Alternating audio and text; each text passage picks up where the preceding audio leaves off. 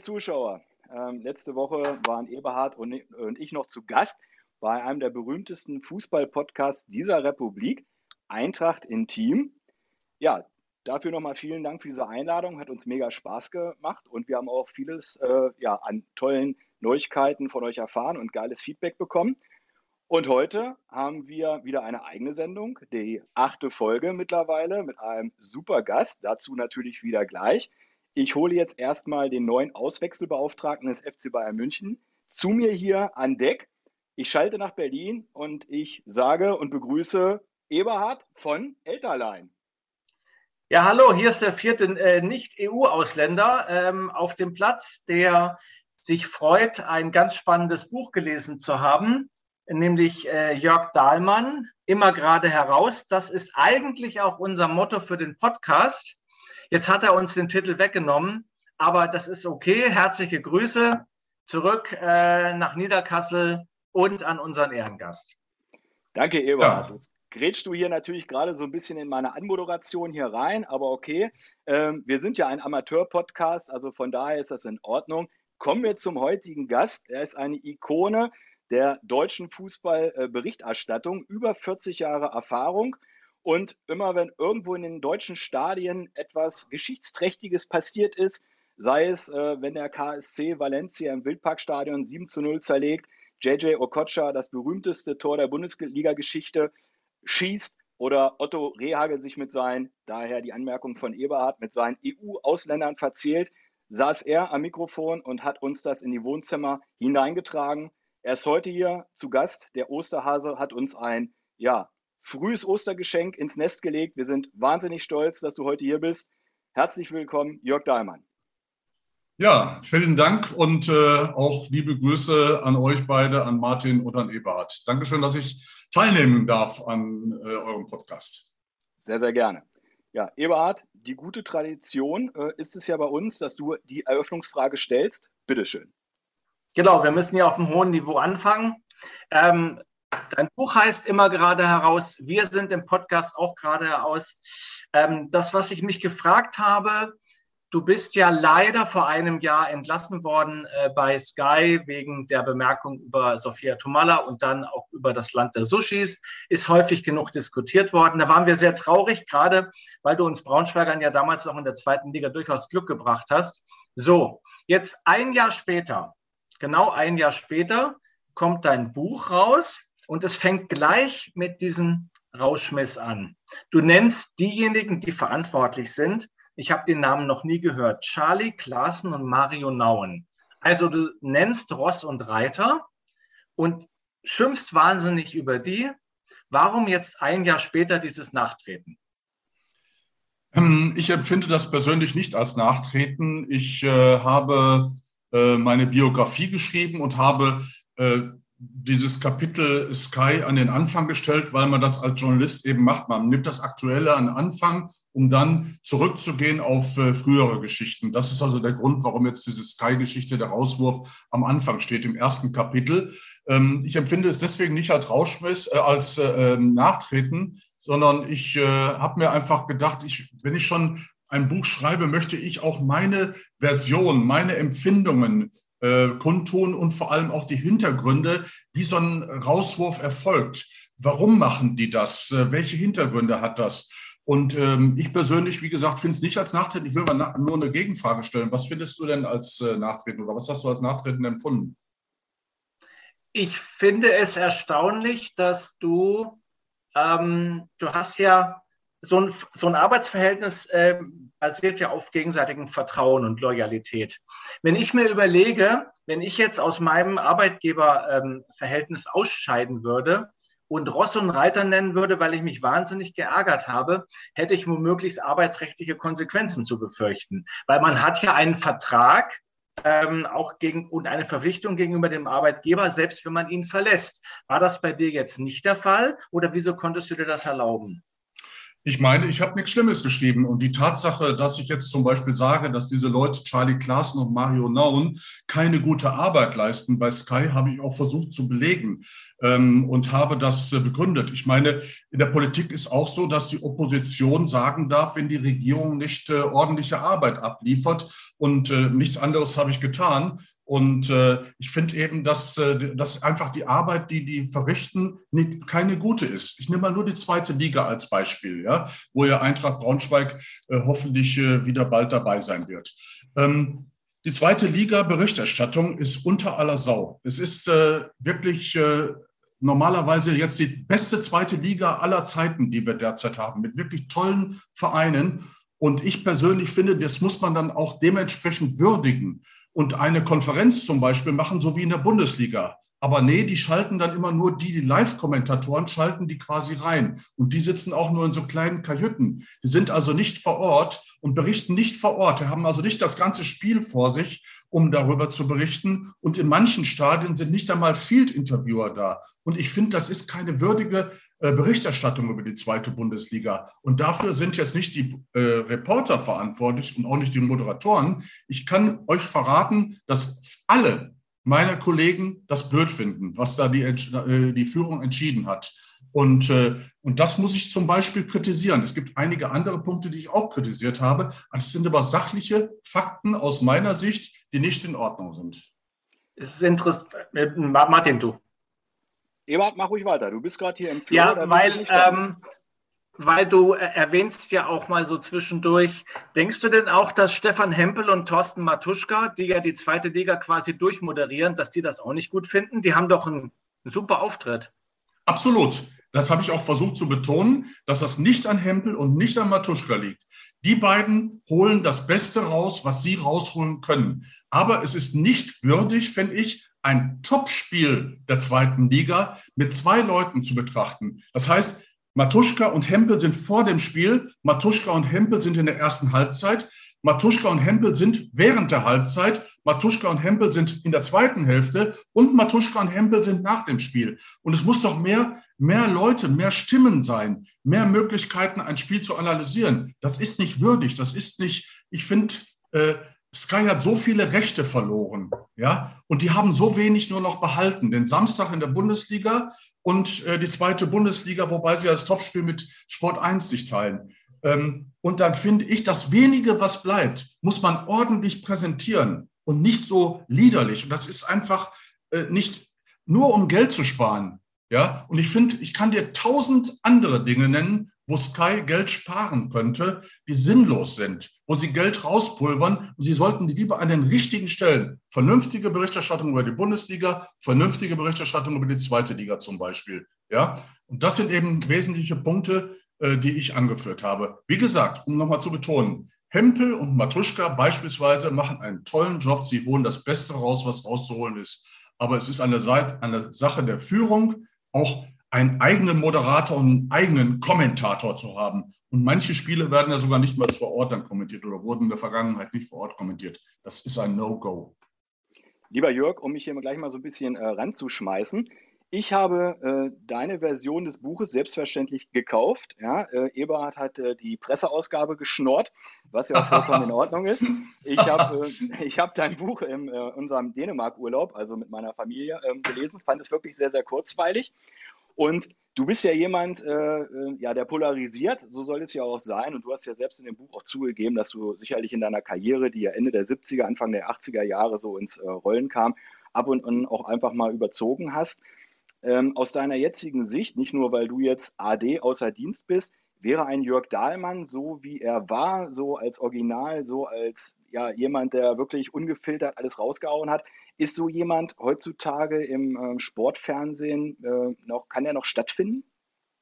Ja, ähm, eingeschränkt. Also ich glaube, man kann nicht mehr alles sagen. Äh, äh da bin ich aber auch zwiegespalten. Ich finde tatsächlich, dass man nicht mehr alles sagen darf, im, äh, sollte im Fernsehen. Also so ganz frei Schnauze darf auch nicht sein. Ein paar Dinge gehen einfach nicht. Aber auf der anderen Seite ähm, finde ich diese Kastrierung von einigen Reportern eben durch, äh, äh, durch äh, gewisse Chefs und Bosse, die dann einfach sagen, dass man eben das und das nicht mehr sagen soll, finde ich einfach zu too much. Und ich finde, man sollte schon gewisse Freiheiten lassen, solange man eben nicht unterhalb der Gürtellinie ist. Äh, Jörg, nimm uns doch da vielleicht mal mit. Also wir wollen jetzt nicht drauf rumreiten, Sushi Tomalla, das äh, wissen wir jetzt ja. alle. Ähm, das ja. waren jetzt halt die zwei großen Aufhänger. Ähm, was passiert denn so nach einer Sendung, vielleicht was du mal bei Kollegen mitgekriegt hast, jetzt, das muss jetzt hier nichts äh, groß Explosives sein oder vielleicht bei dir, wo der Redakteur dich mal zur Seite genommen hat oder bei der Nachbesprechung, wo dann gesagt wurde, nee, also dieses Wording geht jetzt hier nicht mehr, das ist vielleicht nicht politisch opportun oder das äh, ist jetzt nicht vom Sender tragbar, das müsst ihr ja anders beschreiben. Gab es da Beispiele? Äh, ich kann, äh, also früher bei Sat 1 und bei ZDF, wo ich ja lange Zeit tätig war, gab es eine sehr gute Kritikkultur. Wir haben anschließend darüber diskutiert, wie waren die Berichte, wie, war die, wie waren die Sendungen und so weiter. Dieses äh, gibt es bei Sky nicht. Es gibt, äh, wir sind ja, die Reporter sind fast alle freie Mitarbeiter. Wir kommen hin, machen unseren Job und fahren wieder nach Hause. Und es gibt kein Feedback. Ich habe von diesem Mario Naun, der Redaktionsleiter ist äh, seit ein paar Jahren, den ich ja auch äh, ja, heftig kritisiere in dem Buch, äh, den, von dem habe ich nie was gehört quasi. Also ganz selten mal, äh, dass ich den, äh, von dem was gehört habe. Und, äh, und Kritik, was jetzt so innerhalb der Redaktion kritisiert worden ist, wurde uns auch nicht weitergereicht. Das heißt, es gibt also kaum Austausch. Auch das ist ein großes Defizit, beispielsweise bei Sky. Warum darf man denn nicht mal als Sportreporter sagen, was man denkt? Das konntest du ja wohl zu ZDF-Zeiten, zu den wilden Randzeiten konntest du das ja wohl. Warum kann man das heute nicht mehr? Ja, weil die Empörergemeinde vor allem auf den sozialen Medien äh, sehr viel Druck macht. Und äh, ich habe das ja auch ausführlich geschildert und ich finde das eigentlich auch, ähm, das war ja mir auch sehr wichtig, sowas mal zu schreiben, äh, wie sowas entsteht. Äh, äh, dass da so Twitter beispielsweise einige Hater unterwegs sind, wissen wir alle. Und dass Twitter gerade ein besonderes äh, Format ist, wo mehr negative Menschen unterwegs sind als bei anderen sozialen Medien, ist, glaube ich, auch bekannt. Ich habe auch die Rolle der Online-Medien, habe ich da, da ausführlich beschrieben, was ich sehr wichtig finde. Ähm, also Bild Online ist ja ein Vorreiter eigentlich für äh, äh viele Journalisten. Aber da, wenn Bild Online beispielsweise einen Bericht gemacht hat, hängen sich unglaublich viele andere Online-Medien dran, die einfach nur abschreiben oder etwas umschreiben oder noch verschärfen. Ich habe ja da vor allem ähm, die Kollegen vom, äh, von der Funke Mediengruppe sehr kritisiert, äh, der Westen, die, als ich äh, den äh, Satz gesagt hatte mit den Sushis, ähm, hatten die dann wirklich eine Überschrift genommen, die äh, total tendenziös war, irgendwie sinngemäß, äh, Fans laufen Sturm gegen Dahlmann, wann wirft Sky ihn raus oder sowas, war, glaube ich, die Überschrift. Und dann waren in dem Artikel nur Twitter-Hater zitiert das deckt sich nicht mit meiner Form oder meinem Selbstverständnis von Journalismus. Journalismus muss ausgewogen sein. Und das ist zum Beispiel bei Online-Medien bei manchen eben nicht der Fall. Und leider sind es dann auch Medien wie Fokus, Spiegel, wo man immer denkt, Mensch, das sind doch seriöse Zeitschriften. Aber die Online-Medien sind genauso reißerisch, vielleicht sogar noch manchmal reißerischer als Bild online. Und das habe ich zum Beispiel auch mal aufgeführt, weil es interessant ist, finde ich. Und diese Erfahrung habe ich eben im letzten Jahr sehr intensiv gemacht. Wir wollen mal ein bisschen zurückschauen. Die Fußballberichterstattung in Deutschland war ja bis so Ende der 80er Jahre so ein bisschen mausgrau. Und dann kam der Kollege Uli Potowski ja mit seiner Crew und RTL Anpfiff. Ja. Und dann wurde alles etwas bunter, aber so der richtige Knaller und Durchbruch kam ja dann mit Sat 1 mit ran. Wenn du vielleicht mal so das beschreiben kannst, diese Übergangsphase, weil du warst ja für das ZDF Sportstudio in den 80ern tätig und bist dann ja gewechselt zu Sat 1 ran. Was war das für eine Welt? Was war, was war euer Ziel? Was wolltet ihr anders machen? Was habt ihr dann tatsächlich anders gemacht und wie hat ähm, die Fußballberichterstattung, wie hat die sich dann nachhaltig dadurch verändert? Ich muss ein bisschen ausholen oder ergänzen. Ich war noch zwischendurch bei Premiere. Zur Startzeit von Premiere war ich zwischen ZDF und Sat 1 äh, mit Reinhold Beckmann und Ernst Soberti zusammen. Ähm, ja, ich will auch noch weiter ausholen, was du gesagt hast. schon beim ZDF haben wir ein bisschen bunter berichtet eigentlich. Äh, mit Rolf Töpperwien, Günter Peter Plog, das waren auch meine persönlichen Vorbilder. Die haben schon Dinge ein bisschen bunter gestaltet. Ähm, und äh, ja, dann kam Anpfiff, du hast recht. Äh, mit Uli Potowski, eine tolle Crew, die auch schon verrückte Sachen gemacht hat. Die haben aber Dinge gemacht, die heutzutage auch nicht mehr gehen. Die haben zum Beispiel Hermann Albrecht, das ist ein Schiedsrichter gewesen, ähm, aus Kaufbeuren oder Kaufbeuren, wie die Bayern sagen. Und die haben diesen Hermann Albrecht immer in verschiedene Länder äh, reisen lassen. Das heißt also, die Reporter haben gesagt, Albrecht, der gerade von den Malediven zurückgekommen ist oder der gerade seinen Urlaub in Chile abgebrochen hat oder irgendwie sonst was. Und die haben immer einen Gag erlaubt, immer haben sie ihn irgendwo hingeschickt, wo er nie im Leben war. Und heutzutage ginge das gar nicht mehr. Ja, da würden die die Reporter zerreißen. Ich will das mal als Beispiel nennen für etwas, das Verrückte sein, äh, was die Kollegen bei RTL gemacht haben. Ja, und dann kam eben Sat 1 und äh, Reinhold Beckmann war ein wunderbarer äh, Chef, der ähm, uns alle ermutigt hat, kommt, seid mutig, seid bunt, seid verrückt. Er hat dann eben auch äh, Leute geholt, eben, die stark polarisieren, wie ich eben. Ähm, ich darf mich jetzt nicht als Ersten nennen. Werner Hansch zum Beispiel wollte ich eigentlich nennen, äh, der auch sehr stark polarisiert hat, der eine riesen Fangemeinde hat, der aber auch Leute hatte, die ihn total abgelehnt haben. Und ja, und äh, dann haben wir eben ja alles sehr schon sehr boulevardesk gemacht bei äh, Sat 1. Aber der große Vorteil ist, und das behaupte ich nach wie vor, dass wir damals erreicht haben, dass viel mehr Frauen sich für Fußball interessiert haben, weil wir einfach äh, ja, die Geschichten zu den Menschen erzählt haben. Früher waren das nur austauschbare Leute in kurzen Hosen, die Fußballer. Aber wir haben eben auch dann eben über die Frauen oder ja, Beate Rehagel, sage ich mal, in Super Slow-Mo, wie die sich die Lippe gezogen, den Lippenstift nachgezogen hat. Klar, muss man nicht gut finden. Aber das war eben etwas beispielsweise, wo eine Frau, eine Zuschauerin hingeguckt hat. Gab es denn da ein Feedback von Otto Rehagel, als ihr die Beate da gezeigt habt? Nee, nee, also zumindest nicht, äh, was mich erreicht hätte, das weiß ich nicht. Das weiß ich nicht. War auch in meiner Reportage die Beate Reage damals. In Superstorm, das, das, das war, ehrlich gesagt, das sah Weltklasse aus. Du hast da auch die bis heute berühmteste Reportage abgeliefert über J.J. Okochas Tor mit deinem Jubel, deinem Zelebrieren und dem berühmten Satz, sollen sie mich doch rausschmeißen, weil du die Zeit überzogen hast und so weiter und so fort.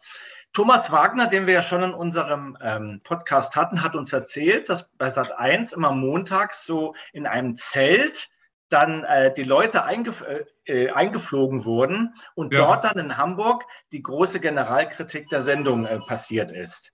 Was ist mit dir passiert nach dieser Sendung, nach diesem sollen sie mich doch rausschmeißen? Bist du dann in dem Zelt belobigt oder gelüncht oder was, was ist da passiert? Ja, es war ja schon damals ein sehr positives Feedback, was ich bekommen habe. Es äh, gab sogar einige Zeitungen, die meinen Text damals abgedruckt haben, den ich gesprochen habe, wo ich sage mir immer, gesprochener Text ist immer schwierig, äh, äh, wenn man den liest tatsächlich. Der hört sich mal oder liest sich immer ein bisschen komisch. Ähm, nee, ich habe also durchweg positive Kritik bekommen und ähm, ja, das war natürlich, sollen sie mich da rausschmeißen. Es war mir wirklich ein Bedürfnis. Mir war wirklich alles egal. Ich, wir haben ja damals in, der, in einer äh, analogen Welt noch gelebt. Das heißt nicht in der digitalen Welt, wo man einfach einzelne Szenen rauswerfen kann. Heutzutage kann ich die, die, die, die Szene aus der fünften Minute oder zwölften Minute rauswerfen, um hinten wieder Platz zu haben. Aber damals ging das nicht. Man musste quasi alles kopieren nochmal, um äh, äh, um den Beitrag einzukürzen. Und die Zeit hatten wir nicht. Und deswegen habe ich einfach überzogen und für Reporter, das geht nicht, dass man einfach äh, eine Sendung überzieht, zumal eine wichtige danach kam. Aber ich habe es einfach gemacht. Ich war im Rausch. Das habe ich eben ab und zu mal erlebt in meinem Leben, dass ich äh, berauscht war von irgendwelchen Dingen, weil ich aber von großem Herzen und ich weiß, dass ich viele Gegner auch habe, aber eines kann man mir nicht sagen, nachsagen, ich habe wirklich großes Herz und Leidenschaft für den Fußball. Und ich liebe Fußball und ich äh, schätze total diese vielen Jahrzehnte, die ich im Fußball arbeiten konnte. Du hast ja auch immer so ein Gespür für die richtige Story gehabt. Ja, nehmen wir mal das Beispiel Betzenberg, Wechselfehler, Otto Rehagel. Das muss man ja irgendwo gespürt haben. Ihr habt ja den Rehagel die ganze Zeit gefilmt und ja, wie, kamt ihr da drauf oder äh, wer hat dich da drauf gebracht, so nach dem Motto, hier Jörg, da bahnt sich irgendwas an, irgendeine Scheiße ist da passiert, bleib da drauf und äh, äh ja, wie, wie, wie, wie, äh, wie spürt man denn sowas? Ja, also ich meine, man geht ja nicht ins Stadion rein, beobachtet die ganze Zeit die Mannschaften und die Trainer, sondern man konzentriert sich ja eigentlich nur auf das Spiel. Und das äh, spielte sich ja eigentlich außerhalb des Platzes ab.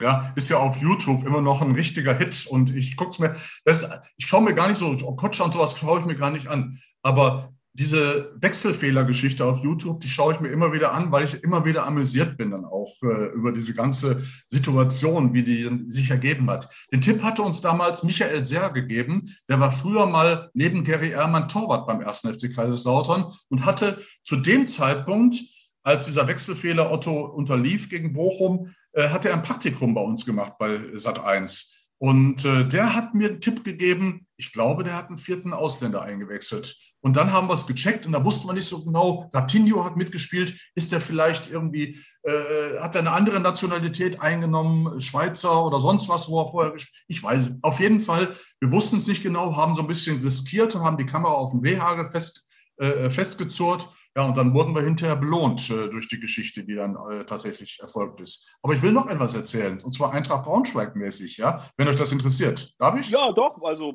das kommt uns sehr gelegen. Okay, und zwar war das mein zweites Spiel fürs aktuelle Sportstudio. Ähm, das erste war Werder Bremen gegen Waldhof, Otto Rehage gegen Klaus Schlappner, so diese Zeiten waren das. Und das zweite war Eintracht Braunschweig gegen den V gegen Waldhof Mannheim. So, glaube ich. Ja, genau, Waldhof Mannheim. Und da war ein gewisser Maurizio Gordino, der damals sein erstes Spiel bestritten hat in der Fußball-Bundesliga, war, glaube ich, 17 Jahre und ist dann in, äh, glaube ich, der 30. Minute oder so von Schiedsrichter Couchor des Feldes verwiesen worden, hat eine rote Karte bekommen. Gelb-Rot gab es damals noch nicht und äh, ist äh, des Feldes verwiesen worden, weil der Schiedsrichter, das bin ich ja felsenfeste Überzeugung, ihm ihn verwechselt hat. Und zwar hatte er, der Gaudino, die äh, Rückennummer 9. Aber vorher hatte er schon einen verwarnt oder ermahnt, der die Rückennummer 6 hatte. Und in dem Moment, als der Couch, als der Gaudino das Foul in Braunschweig gemacht hat, hat er sich gebückt und da war eben die 9 für den Schiedsrichter aus der Sicht eine 6. Und dann hat er gedacht, die 6 habe ich ja schon verwarnt oder ermahnt und hat ihn dann des Feldes verwiesen, weil er sich einfach vertan hat. Das war damals eine kuriose Geschichte, gleich in meinem zweiten Bundesligaspiel, das ich äh, berichten durfte, äh, aus Braunschweig. Und Hast das stimmte das dann, dann auch wirklich? Entschuldigung. ja, das, das, ich, äh, ich, damals war die Presse nicht so heiß äh, wie heute. Auch die Boulevardpresse war noch nicht ganz so heiß. Das heißt, es wurde nicht so aufgenommen. Aber ich bin der festen Überzeugung bis heute, dass es sich um einen Irrtum damals gehandelt hat. Im ersten Bundesligaspiel, das war der schnellste Platzverweis eines Debütanten in der Geschichte der Bundesliga. Das ist also im Spielberichtsbogen nicht aufgetaucht. Du kannst es nicht verifizieren, dass es wirklich ein Irrtum war. Es ist deine Empfindung oder hast du eine Bestätigung dafür? Nein, ich habe äh, keine Bestätigung, auch vom Schiedsrichter nicht bekommen, aber ich bin der felsenfesten Überzeugung, dass es so war. Okay, du hast dir ja in deinem 40-jährigen ähm, ähm, ähm, Sportbericht-Dasein, hast dir ja ja, so einige Frechheiten erlaubt. Das hat ja dann auch deinen dein Reiz ausgemacht. Bis heute sagt man, ne, er ist halt forsch, er ist geradeaus und menschlich und emotional und was man dann halt so sagt. Ich wüsste gerne von dir, auf welche Frechheit oder Idee, ungewöhnliche Idee du besonders stolz bist heute und wo würdest du sagen, dafür schämst du dich? Ähm, stolz würde ich sagen, dass ich damals äh, im Interview mit Louis van Gaal ähm, die Eier gehabt habe, um gegenzuhalten. Und äh, da hat ja Bayern München, vielleicht erinnert ihr euch, damals hatte Uli Hoeneß kurz vorher Louis Gaal angegriffen in der Sendung Sky 90 bei Patrick Wasserzieher. Und äh, wir waren dann in Plusch damals die ersten, die äh, äh mit Sat 1, die darüber im öffentlichen Fernsehen berichten konnten. Und äh, da gab es vorher einen sogenannten Rotweinfrieden, wo also die alle wieder Frieden geschlossen hatten, der äh, äh, Van Gaal, Uli Hoeneß, Rummenigge und so weiter und so fort. Aber mir war klar, dass das nur ein Scheinfriede war. Äh, die Geschichte hat das auch später bestätigt. Und da habe ich in dem Interview dagegen gehalten und habe äh, dem Gaal äh, auch kritische Fragen gestellt, die ihm nicht geschmeckt haben. Der war dann sehr arrogant. Es gibt auch ein Streitgespräch, das ist auch auf YouTube anzusehen. Und wir haben dann uns richtig gefetzt auf dem, am Reporterplatz.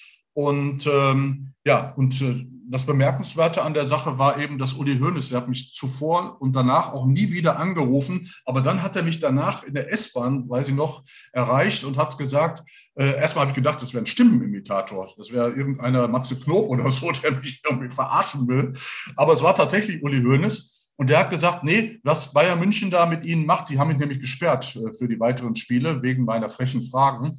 Ähm, was Sie da gemacht haben, war völlig in Ordnung. Das war keine äh, Frage unterhalb der Gürtellinie, sondern das war richtiger Journalismus. Und äh, das, was Bayern München mit Ihnen macht, nämlich die Sperre, ist, äh, fühle ich mich, Uli Hoeneß, zurückversetzt in Russland der Zarenzeit, so hat das damals formuliert. Natürlich ist das jetzt ein bisschen makaber wegen Putin, aber ähm, er hat das damals trotzdem so eingeordnet und fand das nicht in Ordnung, was Bayern mit mir gemacht hat. Erzähl doch du mal. Hast du Sperre gekriegt? Ganz, mhm. ganz kurz, Ebert, aus diesem äh, Live-Moment, ich habe das Buch ja da auch gelesen, äh, wie sich der Pressesprecher vom FC Bayern da verhalten hat, in dem Moment, wo du und Van Gaal da äh, aufeinander losgegangen ja. seid. Ja, ich hatte einen Sakko an und der zog dauernd an meinen Sakko. Und ich gucke auch in dem Video so, so äh, nach hinten zu dem Markus Hörwig, der immer wieder zog und zog, ich soll aufhören, ich soll aufhören, ich soll aufhören. Er wusste natürlich auch um die mediale Wirkung, die dieses Interview haben würde. Ähm, und äh, ja, und er, ja, er musste natürlich seinen Trainer schützen. Ähm, wir lachen heute drüber. Markus Hörweg ist äh, ein guter Kumpel von mir und ich mag ihn sehr gerne. Aber damals hat er wirklich fast mein, mein Sakko-Fell ausgeleiert. Und du hast eine Sperre gekriegt von Bayern München? Ja. Wie lange und wie wurde das begründet? Von wem? Ähm, ja, Bayern hat das äh, natürlich über meinen Chef verlauten lassen damals bei Sat 1 und hat gesagt, dass ich für weitere Spiele sollte nach Rom, zum nächsten Spiel auch, äh, dass ich bis auf weiteres äh, keine äh, äh, Spiele mehr äh, bestreiten dürfte, also keine Interviews mehr führen dürfte. Sollte ich dennoch geschickt werden, so haben die damals gesagt, würde keiner zum Interview kommen. Also haben quasi ja, so eine Art Erpressung. Und das Lustige an der Sache war, dass der äh, Chef damals von Sat1, den ich eigentlich sehr mag, der ein netter Kerl ist, der hatte mich belobigt, hat gesagt, Mensch, das am, am, Tag des Interviews. Das war ein geiles Interview, Jörg. Toll, wie du dagegen gehalten hast. Super gemacht, wie du dich nicht hast äh, einkriegen lassen von den Bayern und von äh, Louis van Gaal vielmehr. Ja, und am nächsten Tag haben sich die Bayern bei ihm gemeldet und haben das gesagt mit der Drohung, äh, dass sie keine Interviews geben würden. Und hat der gleiche Typ zu mir am nächsten Tag gesagt, also so wie du das Interview geführt hast, das geht ja überhaupt nicht. Das kannst du nicht so machen. Das, aber das sind so die Erfahrungen, die man macht immer im Leben. Ja? Schwupps waren die Eier weg. Ja, so ist es. Aber wie gesagt, der Kollege, ich nenne den Namen jetzt nicht, äh, ist ein feiner Mensch und ich mag ihn eigentlich. Also da war er einfach nur mal eingeknickt. Du warst und auf welche, deiner, ja. genau. Und auf welche Aktion, ähm, für welche Aktion schämst du dich so mehr?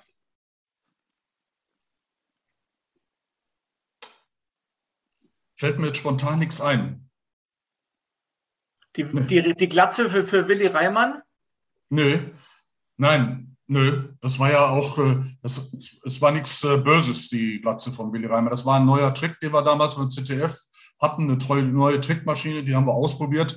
Und das Dumme war, Blöde war einfach nur, dass Thomas Hermann, der neben mir saß und wir live Bericht erstatten mussten, plötzlich anfing zu lachen. Und wie das so manchmal ist, das ist manchmal ansteckend lachen. Ich musste dann auch lachen. In der Live-Situation liefen die Bilder weg und ich musste nur lachen und konnte nicht mehr kommentieren. Erzähl vielleicht nochmal genau diese Situation. Beschreib das bitte nochmal, was da äh, vonstatten ging. Ja, äh, Willi Reimann war ein Spiel wieder, glaube ich, bei Waldhof Mannheim, komischerweise. Äh, HSV äh, war er damals der Trainer. Und er hatte gesagt äh, über äh, den HSV, ähm, wenn die Jungs weiter so spielen, fallen mir auch noch die letzten Haare aus. Und dann haben wir ihn gezeigt und haben mit einem Trick quasi seine Haarpracht verschwinden lassen. Dann hatte er die Glatze. Und äh, ja, und der Thomas Hermann, mein Kollege, der neben mir saß, hatte das Bild vorher noch nicht gesehen. Und auf einmal guckte er so, und dann hustete der so los, und ja, dann war kein Halten mehr, mussten wir halt beide total lachen. Wir sind allerdings dann auch am Montag total eingemacht worden in der Konferenz vom ZDF, weil wir äh, ja uns nicht im Griff hatten und äh, nicht äh, gezügelt waren. Aber ich sag mal, das ist eher heutzutage aus meiner Sicht eine lustige Geschichte. Du warst, ähm, ich hoffe, dass ich das richtig äh, äh zusammenfasse, bei ZDF, Premiere, Sat 1, TM3, Sport 1 und Sky. Welches war denn die schönste und welches so die weniger schönste Zeit? Ach, da, es ist so schwierig zu sagen. Natürlich, wenn du ein junger Bursche bist, ich war 23 Jahre, als ich zum ZDF gekommen bin. Damals gab es ja nur AD und. Ich bin ein alter Sack, ja. Ich bin 63 Jahre alt. Da gab es damals. Sieht man dir nicht an. Die Mallorca-Bräune. Ja. Perfekt.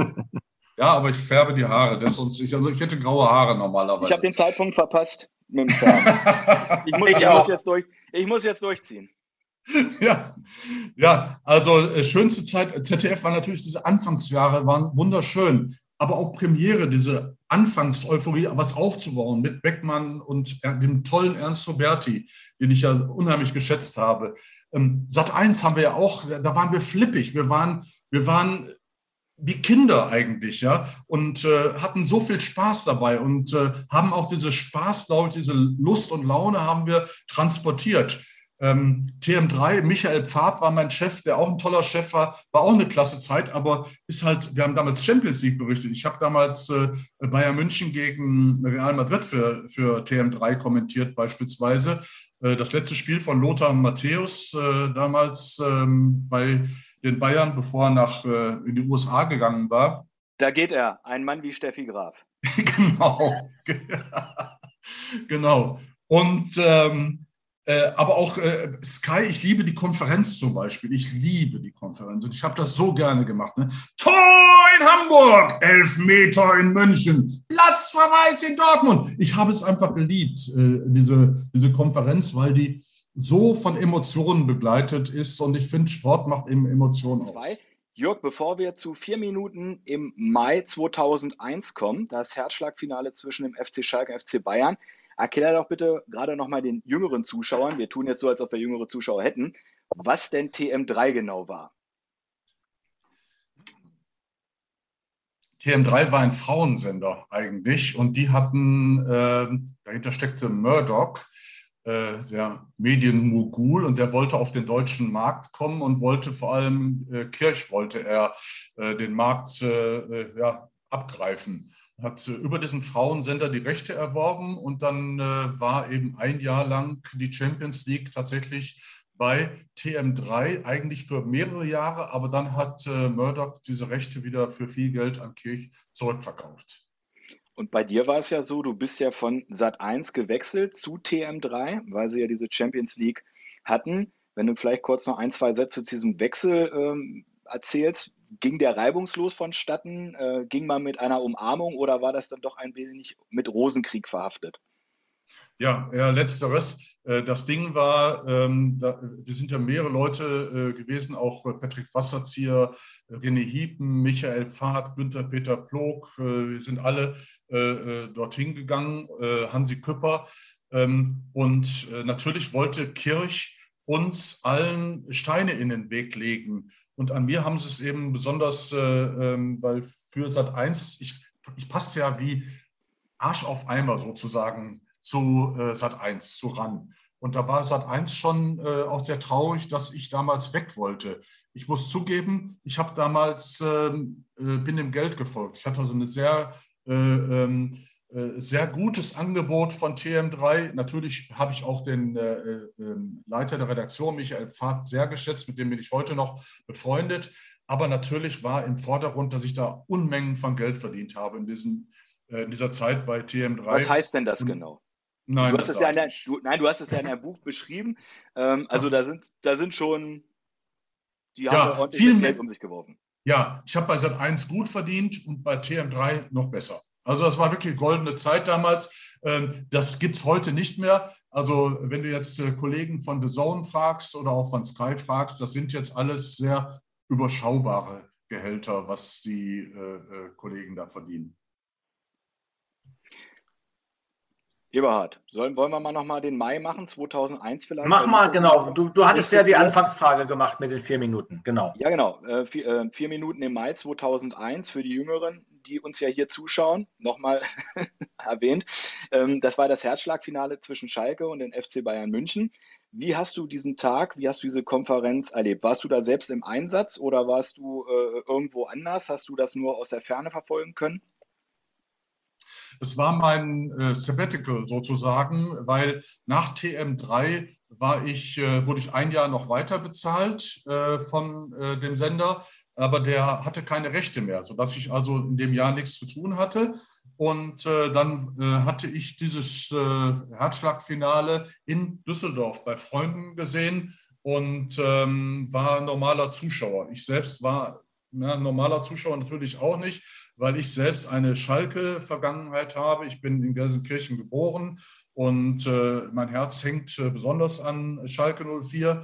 Und ähm, ja, und da habe ich natürlich ganz besonders mitgelitten und äh, dass da gerade auch mein Kollege Rollo Fuhrmann da so eine besondere Rolle gespielt hat. Er hatte ja damals äh, das schon Endergebnis schon, äh, genau, das Endergebnis aus äh, Hamburg verkünden lassen.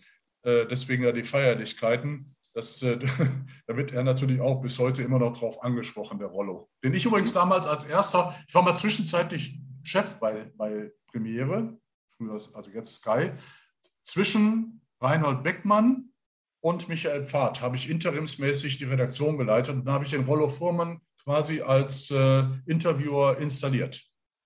Der war Taxifahrer, stimmt das? Gefühlt. Ich weiß es gar nicht genau. Aber das ist ein ganz verrückter Hund, der Rollo Former. Den würde, kann ich euch auch mal empfehlen für einen Podcast. Der ist auch sehr Gerne. lustig und äh, lebt, glaube ich, in einer WG mit mehreren. In so einer Alters-WG, ne? Ist, ist mit so einer, me, ja, mit mehreren Frauen und so. Also. Gibt Schlimmeres. Ja, gibt Schlimmer. Aber vielleicht erzählt er auch mal von seinem WG-Leben. Das ist bestimmt interessant. Ich würde gern wissen von dir, Jörg, du bist ja sehr direkt in deinem Buch. Du lässt auch Leute äh, sehr gut aussehen, die ich also persönlich nicht so sympathisch finde. Ich, ich habe jetzt gelernt, dass Johannes Bekaner tatsächlich ein unglaublich netter Mensch sein muss. Ich finde ihn so. eigentlich als Moderator nicht so sonderlich äh, sympathisch. Und äh, dann ein Rüdiger Luding, den ich immer so, sehr, so souverän fand, äh, kommt jetzt nicht so gut bei dir weg. Ich wüsste gerne, welches sind denn so nach 40 Jahren, du bist ja so offen und nennst ganz viele Namen und so, welches sind denn so deine absoluten Lieblingskollegen, wo du sagst, das ist ein Arsch bis heute? Ähm, also Lieblingskollegen, da gibt es wirklich extrem viele. Johannes Bekerner war ich dick mit befreundet und das ist wirklich ein ganz feiner Kerl, auf den lasse ich nichts kommen. Thomas Hermann ebenso, ein sehr, äh, mit dem bin ich immer durch dick und dünn gegangen. Wir wurden auch, äh, wie Pat und Patterchen wurden wir genannt, weil wir wie Zwillinge immer überall aufgetaucht waren. Ähm, also gibt so viele ähm, nette Kollegen. Oliver Forster mag ich sehr gerne, der bei Sport 1 immer noch arbeitet der auch zusammen mit äh, Markus Höhner, finde ich, toll berichtet äh, über die zweite Liga samstagsabends bei den Topspielen. Ähm, und ähm, ja, es gibt so viele äh, nette Menschen, unglaublich viele nette Menschen in der Branche. Negativ ähm, habe ich ja eine, den einen oder anderen erwähnt im Buch. Äh, äh, das betrifft dann in erster Linie Leute aus der äh, Führungskrew, die ich ja auch kritisiert habe. Aber ich wüsste äh, ja, es gibt sicherlich den einen oder anderen, der etwas unsympathischer war oder mit dem man nicht so einen Draht hatte. Aber will ich jetzt hier an der Stelle nicht erwähnen. Okay. Was hältst, was hältst du denn von den äh, jüngeren Kollegen, die jetzt so auf The Zone und, und Sky berichten? Haben, sind die dir nahe? Ist das eine andere Generation?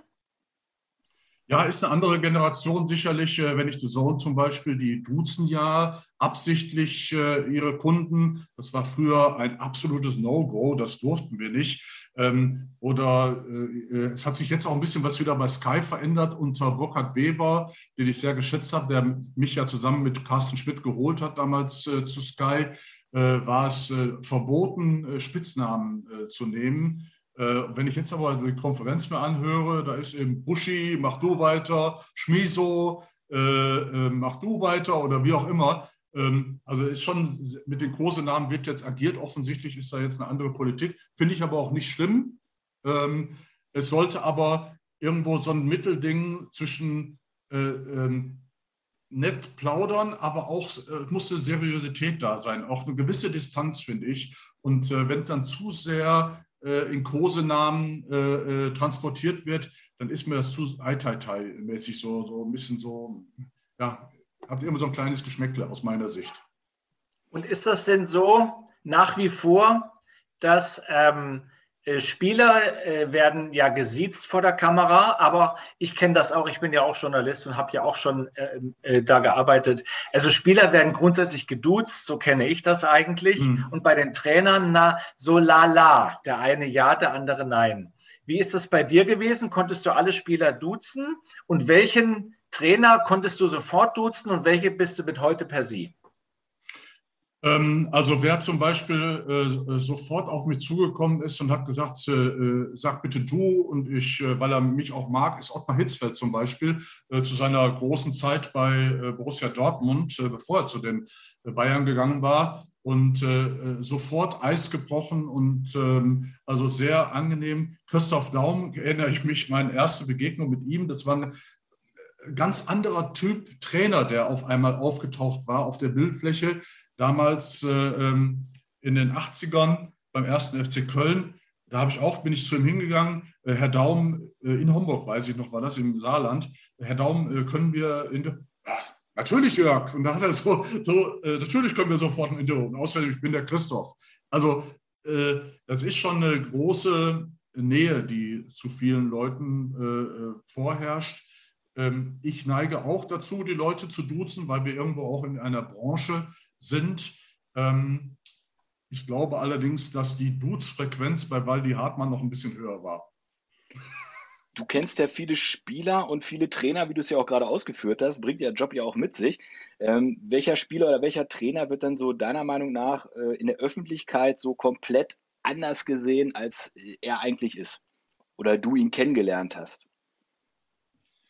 Ähm, komplett anders nicht, aber Friedhelm Funkel zum Beispiel ist ja ein Freund von mir. Und äh, Friedhelm Funkel ist ein so lustiger Mensch. Und das ist so, ich habe ja, ich war auch mit ihm, ich moderiere für Robinson Clubs äh, immer Weltmeisterschaften und Europameisterschaften. Da ist er auch immer mein Experte. Bin auch wieder in diesem äh, Jahr bei der WM in Katar, bin ich in, äh, im Robinson Club Randia Playa, Fuerteventura. Da ist auch äh, Friedhelm Funkel wieder mit dabei, unter anderem, David Odonko auch. Ähm, und, und Friedhelm Funkel ist, wenn, wenn er rheinische Lieder hört, vor allem kölsche Lieder, ja, die Hö, der Höhner oder äh, Brings, ja, wenn er die hört, äh, und wenn eine Trömmel steht, da, da, da, da, da, dann kommen dem Tränen aus den Augen raus. Also, das ist ein so herzlicher Mensch. Ähm, aber ist vielleicht einer von mehreren. Ich, auch Jörn Andersen zum Beispiel, den ich sehr mag, der äh, ja leider nie die große Karriere in Deutschland gemacht hat. Einmal aufgestiegen mit Mainz 05 in die Bundesliga, ansonsten im Ausland aber auch sehr erfolgreich. Es sind so viele nette, fantastische Menschen, die natürlich, wenn man die privat kennt, von der ganz anderen Seite, von der herzlichen Seite kennt. Und wenn sie halt, sagen wir mal, im Fernsehen auftreten, sind sie ja ganz anders und müssen sich auch anders verkaufen. Welches Verhältnis hast du zu Stefan Effenberg? Was ich zum Beispiel nicht wusste, dass du auch mit schuld bist an seinem berühmten Stinkefinger 1994. Ob der Mittelfinger jetzt ein Stinkefinger ist, weiß ich jetzt nicht genau. Das hast du, jetzt gesagt. Lasse ich jetzt auch mal unkommentiert. Aber es war ja der Mittelfinger von ihm. Ähm, und äh, ja, es war tatsächlich so, wir haben beim Spiel gegen äh, Südkorea in Dallas war das, es war brutal heiß, haben wir auf der Tribüne gesessen und, äh, und äh, da hat ja Deutschland, äh, glaube ich, 3-0 geführt und dann haben die Südkoreaner ja noch zwei Tore geschossen und sind dicht dran und dann in der zweiten Hälfte sind die Deutschen wirklich eingebrochen und sind auch nicht mehr richtig gelaufen, konnten aber auch nicht mehr. Nur hat natürlich Stefan Effenberg so diese Körpersprache des etwas Arroganten, will ich mal sagen. Und an ihm wurde es so festgemacht, dass alle Leute, die um mich herum waren, auf ihn geschimpft hatten. Ein bisschen zu Unrecht natürlich, weil es war wirklich eine brutale Hitze. Ich glaube 38 Grad oder sowas. Es war unglaublich. Ähm, aber diese 38 Grad plus die Körpersprache von Stefan Effenberg hat einfach dann dazu geführt, dass wir äh, geboot haben und äh, er hat dann un, in unsere Richtung den Mittelfinger gezeigt. Ich habe ihn seitdem auch noch nicht getroffen. Ich habe sein Buch ausführlich geschrieben. Ich habe ihn noch nicht getroffen. Bin mal gespannt, wie er reagiert. Fandest du den Rausschmiss gerechtfertigt? Also, dass man Effenberg wegen den Mittelfingern rausgeschmissen hat aus der Nationalmannschaft? Nein, ich finde, äh, ich habe dann DFB auch für kritisiert im Buch. Ich finde, äh, da muss man andere Lösungen zu wählen. Äh, man muss ihn ins Boot mitholen und versuchen, eine gemeinsame Lösung. Das war eine Reaktion, eine Überreaktion von ihm und die hätte man verzeihen müssen. Und man hätte ihm sagen müssen, nein, natürlich geht das nicht, dass man den Fans den Mittelfinger zeigt, aber ähm, äh, trotzdem, es, es, es, geht nicht, dass der Mann dann völlig isoliert wird und äh, ähm, ja, äh, an den Pranger gestellt wird ähm, in der Öffentlichkeit, das war nicht in Ordnung. Und so ein bisschen, ehrlich gesagt, habe ich das ja auch selbst erlebt, wie man an den Pranger gestellt wird. Wie unschön das ist. Was würdest du denn einem jungen Mann, der Sportreporter werden will, was würdest du denn dem heute raten? Wie, soll, wie kann er das machen? Was, was soll er tun? Ja, darf ich kurz fragen, was du journalistisch machst, weil du auch du sagst, du bist auch Journalist? Genau, ich bin ähm, Lokalredakteur bei der Berliner Morgenpost, habe auch Sport gemacht, Feuilleton. Wollte immer, muss ich mal sagen, äh, zum ZDF wie du. Ja. Habe den mal angeschrieben, wie man das macht. Und die haben mir geantwortet, was ich toll finde. Also generell, das ZDF äh, ist sehr fürsorglich. Ja. Ähm, ich weiß nicht, ob das die gleiche Dame war, die damals sich am Telefon im Studentenwohnheim er erwischt hat. ähm, aber sie hat geschrieben, äh, ich muss an die Deutsche Sporthochschule in Köln und äh, das war nichts für mich. Und äh, ja. da war ich doch zu wenig sportlich. Ich dachte, dass man jetzt wirklich ein Sportstudium haben muss. Haben ja viele Kollegen auch gemacht, um dann Sportjournalist zu werden. Also ich habe es jetzt nicht geschafft. Ich habe jetzt anderes gemacht, bin auch soweit glücklich. Aber einem jungen Mann, der gerne auch so reportiert und dich als Vorbild bestimmt hat, was würdest du ihm raten heute, 2022? Ganz wichtig, Eberhard, und ich glaube, da wirst du mir recht geben. Ich finde, dass äh, alle Leute, die zum Fernsehen wollen, erstmal die Basis kennenlernen müssen, den Journalismus lernen sollten. Wie, wie formuliere ich eine Meldung? Das heißt also, ich finde, die sollten äh, zu einer Zeitung erstmal gehen. Die sollten erstmal äh, äh die Basis des Journalismus lernen. Ähm, deswegen also würde ich jedem raten, als freier Mitarbeiter äh, nachzufragen in den Sportrelationen, darf ich Artikel schreiben über Fußball, Handball, sonst was, irgendwelche anderen Sportarten, wo noch eine Lücke ist, äh, einfach da nachfragen, ob das möglich wäre. Oder auch für, äh, für Schülerzeitungen schreiben oder für andere. Ich habe auch in der Pfarrzeitschrift für eine Pfarrei, habe ich meine ersten journalistischen Dinge getan und Artikel geschrieben und meine Erfahrungen gesammelt. Also egal, wo man sch schreiben kann, da erstmal die Basis schaffen und auch lernen, wie formuliere ich eine Meldung. Ist eine, eine Meldung, eben, muss ich dir nicht erzählen, ist äh, äh, Hund beißt Mann ist keine Meldung, aber Mann beißt Hund ist eben eine Meldung. Und sowas, das lernt man dann eben der, äh, bei der Zeitung. Und ähm, ja, dann halte ich es auch für gut, wenn man zum Fernsehen will, oder ich glaube, für unabdingbar heutzutage, um ein Volontariat zu bekommen oder ein Praktikum, dass du ein Studium machst danach. Ähm, äh, ich glaube, du musst Zwischenprüfung gehabt haben, um beim Fernsehen äh, anfangen zu können. Das war bei mir der Fall.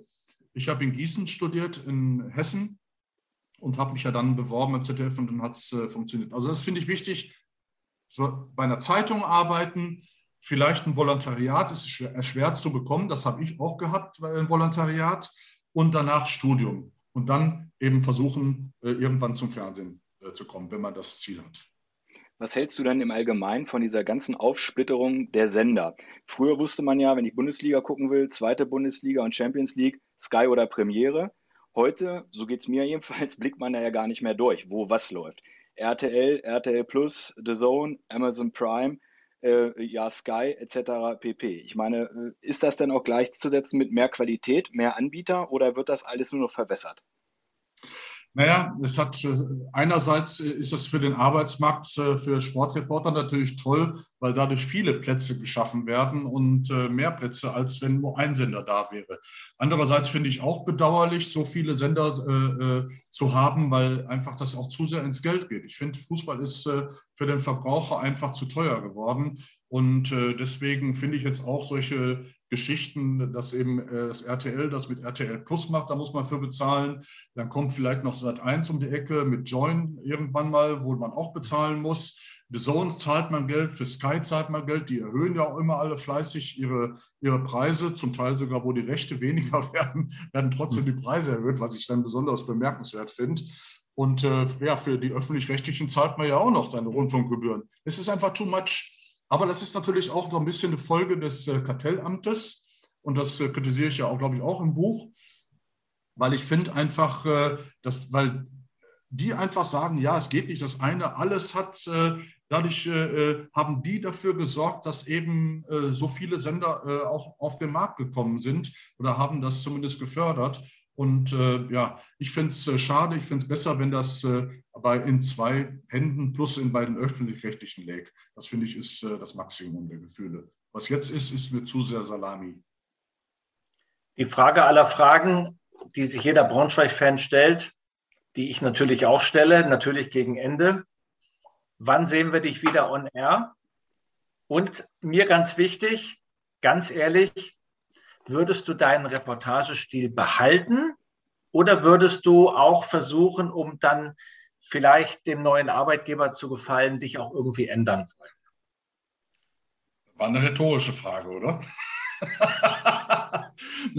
ich kann mich nicht mehr ändern. Ich bin so alt, ich kann mich nicht mehr ändern die letzten Jahre. Ich muss jetzt, also wenn ich, äh, wenn ein Arbeitgeber sagen würde, äh, den Vogel wollen wir haben, dann wissen Sie, was für einen Vogel Sie bekommen.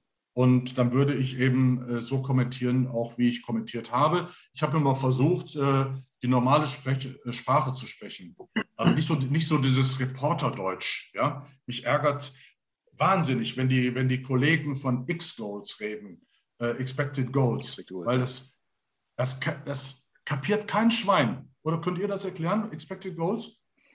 Ich konnte es mal erklären. Ja, das ist ja mit, diesen, mit dieser. Nein, ich kann es nicht erklären. Alles gut. Nee, es kann keiner. Fragt mal, fragt mal eure Fans oder die, die Zuhörer jetzt als, als Feedback, ob die genau erklären können, was Expected Goals. Aber wenn der Reporter dann davon redet, dann redet er doch an dem Zuhörer vorbei. Ist meine Meinung. Ja? Und warum, was soll der Mist dann? Dann lasse ich doch den Scheiß weg, auf gut Deutsch. Dann versuche ich doch, die Sprache zu sprechen, die, Leute äh, äh, auch sprechen das mag auch nicht jedem gefallen. Ich weiß ja auch, mich mögen eben auch viele Leute nicht als Reporter, weil ich auch so kommentiert habe, wie ich hier rede.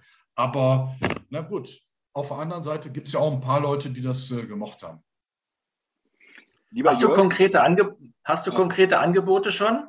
Und kannst du Nein. hier exklusiv irgendwas, du darfst hier im Tempelfunk exklusiv verkünden, dass du zu Amazon Prime gehst? Nein, habe keine konkreten Angebote. Äh, es ist allerdings auch so, dass äh, die Sky und die ganze Geschichte mir sehr geschadet hat. Es war, finde ich persönlich, eine Lose-Lose-Situation. So habe ich das auch dem Charlie Klaassen äh, damals mitgeteilt, dass Sky nicht gut dabei aussieht und bei mir auch was hängen bleibt. Und äh, ja, dadurch, dass ich auch in meinem Buch wirklich Tacheles rede und viele Dinge beim Namen nenne, ähm, äh, glaube ich, äh, ist das nicht so, dass das die Türen äh, öffnet äh, bei, bei Leuten, die das Sagen haben. Aber ich kann damit leben. Ich bin nämlich, äh, ich lebe ja zum Teil in Wiesbaden, wo ja Braunschweig wichtige Punkte geholt hat. Und zum Teil und, ähm, und ich lebe zum großen Teil auf Mallorca jetzt, seitdem ich Frührentner bin und habe was ihr jetzt nicht sehen könnt, einen wunderschönen Meerblick, wenn ich hier über meinen Laptop hinausschaue und Sonnenschein und Meeresrauschen und ach, es ist äh, Lebensqualität, glaub mir. Du warst doch immer Freiberufler, oder? Also meistens. Nein. Nee, bei Sat 1 war ich äh, auch fest angestellt äh, die ersten Jahre. Und dann kannst du es dir leisten, jetzt mit 63 in Rente zu gehen? Hast du genug in die Rente eingezahlt?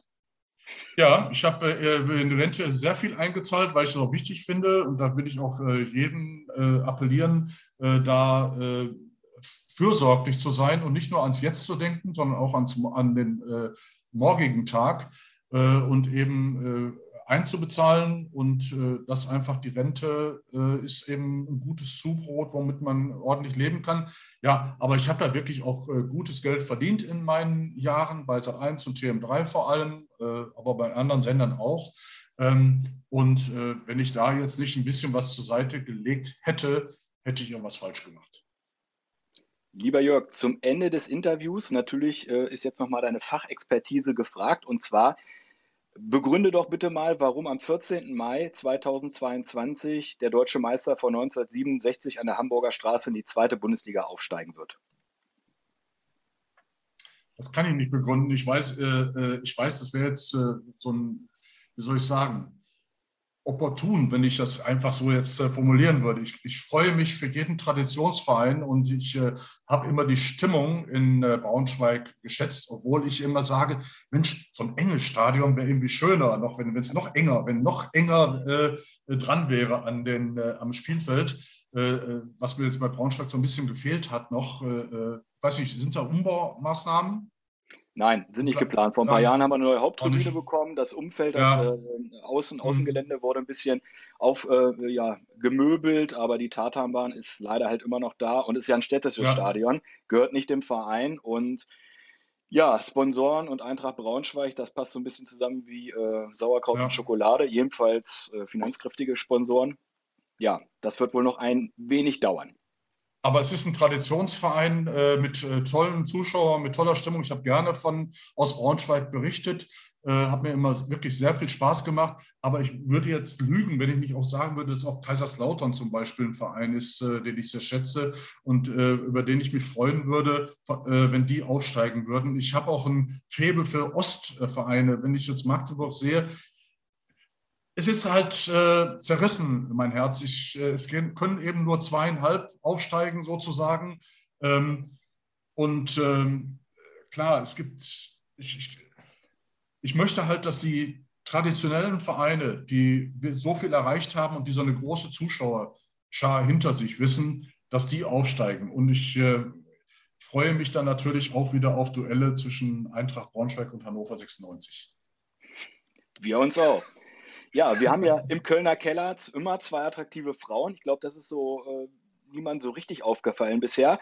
Heute ist mal im Bild, die Helene, und hier auch im Hintergrund, ähm, vielleicht mal so ein bisschen, haben wir okay. eine gute Bekannte von dir. Das ist der, wie heißt das? Schüttflix Jahreskalender ah. mit Sophia Tomalla. mit Sophia Tomalla.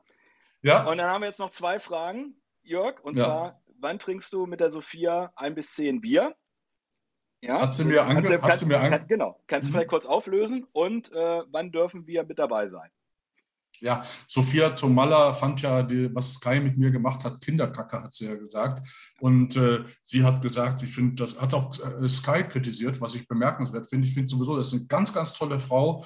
Äh, habe mit ihr mehrfach telefoniert. Eine wirklich so vernünftig und auf dem Boden stehende Frau, äh, die auch mit Geschäftssinn hat, deswegen auch für äh, die Firma Schüttflix mit äh, Thomas Hagedorn zusammen. Und ähm, den Kalender habe ich übrigens noch nicht, den muss ich mir auch noch unbedingt besorgen. Ähm, und sie hatte eben im Zuge dessen gesagt, dass sie äh, äh, wenn wir uns treffen, äh, mir einen ausgibt, ein oder zehn Bier, egal, sie kann das, weil sich das leisten kann auch. Und ja, da freue ich mich drauf. Und wir werden uns sicherlich auf Mallorca treffen und gemeinsam Bierchen trinken. Und die zweite Frage war? Wann wir da mit dabei sind bei den Bierchen. Wir laden uns Anytime. gerne selbst ein. Super. Anytime. Ihr müsst nur die Flugkosten selber tragen. Aber mit dem, Bier können, wir, mit dem Bier können wir was regeln. Ja? Meine Frau Gib arbeitet Bescheid, in der Reisebranche, vielleicht kriegen wir da Rabatt. genau, genau. Ja, und äh, ganz kurz, damit ich das jetzt nicht verpasse, äh, weil wir ja Schüttflix ja mehrfach erwähnt haben, wir suchen halt ja. auch noch Sponsoren. Also kein Honorar ist uns zu hoch. Ja, nicht, dass jetzt jemand da irgendwie äh, Berührungsängste hat. Nehmen wir alles gerne an. Ansonsten, Ebert, hast du noch eine Frage an den Jörg? Ich bin sprachlos. Was selten ist. Jörg, ja. was mir ein bisschen okay. leid tut, ähm, ja. Was heute ein bisschen untergegangen ist, was ja einen großen Platz, einen großen Raum in deinem Buch einnimmt, sind deine ja, gesundheitlichen Erfahrungen, ja. Geschichten. Meine Krebssachen. Ich gehe damit offen auch um in dem Buch, also weil ich will ein Vorbild sein. Also ich will, ich will Leute animieren, wachsam zu sein und, äh, und auf den Körper zu hören. Ich möchte vielleicht ganz kurz abschließend da nochmal was zu sagen und äh, ja, kann jedem nur das Buch von Jörg Dahmann empfehlen, immer gerade raus. Ähm, ich habe es, wie gesagt, in einem Zug durchgelesen. Meine Frau sagte zu mir, sie hat noch nie gesehen, äh, dass ich so schnell jemals ein Buch gelesen habe, äh, mit so wenig Bildern. Schaut euch das Buch an, lest es, Jörg Dahlmann, äh, gerade wie du da mit deiner Geschichte umgehst und welche Tipps du auch Leuten gibst. Finde ich ganz große Klasse, gerade was so Früherkennung angeht im Bereich ja, Krebserkrankungen. Das alleine ist schon ähm, ja, ein Grund genug, sich das Buch zu kaufen. Und ja, Ebert, wenn du nichts mehr hast, lieber Jörg, vielen, vielen Dank für deine Zeit heute. Hat uns wirklich wahnsinnig gefreut, äh, dass wir so eine Reporterlegende heute hier im Kölner Keller begrüßen durften. Alles Gute dir, vor allen Dingen gesundheitlich. Und wir würden uns einfach mal freuen, wenn wir uns irgendwo mal in Mallorca zufällig über den Weg laufen oder auch nicht zufällig, ihr müsst, sondern abgestimmt. Ihr müsst, ihr müsst mir dann aber ein Eintracht Braunschweig-Trikot mitbringen. Dann, trink, das, dann trinken wir einen zusammen. Das, kriegst du, das kriegen wir hin. Das kriegen wir hin. Gut. Das kriegen wir hin. Okay. Versprochen. Lieber Jörg. Alles genau. klar. Liebe Zuschauer. Alles klar. Das war live aus dem Kölner Keller, Folge 8 mit Reporterlegende Jörg Dahlmann. Blau-gelbe Grüße nach Mallorca. Bis zum nächsten Mal. Ciao. Alles klar. Ciao, ciao. Dankeschön. Tschüss. Danke, Jörg. Ja, ich danke euch auch. Danke. Mach's Tschüss. Ciao. Ciao.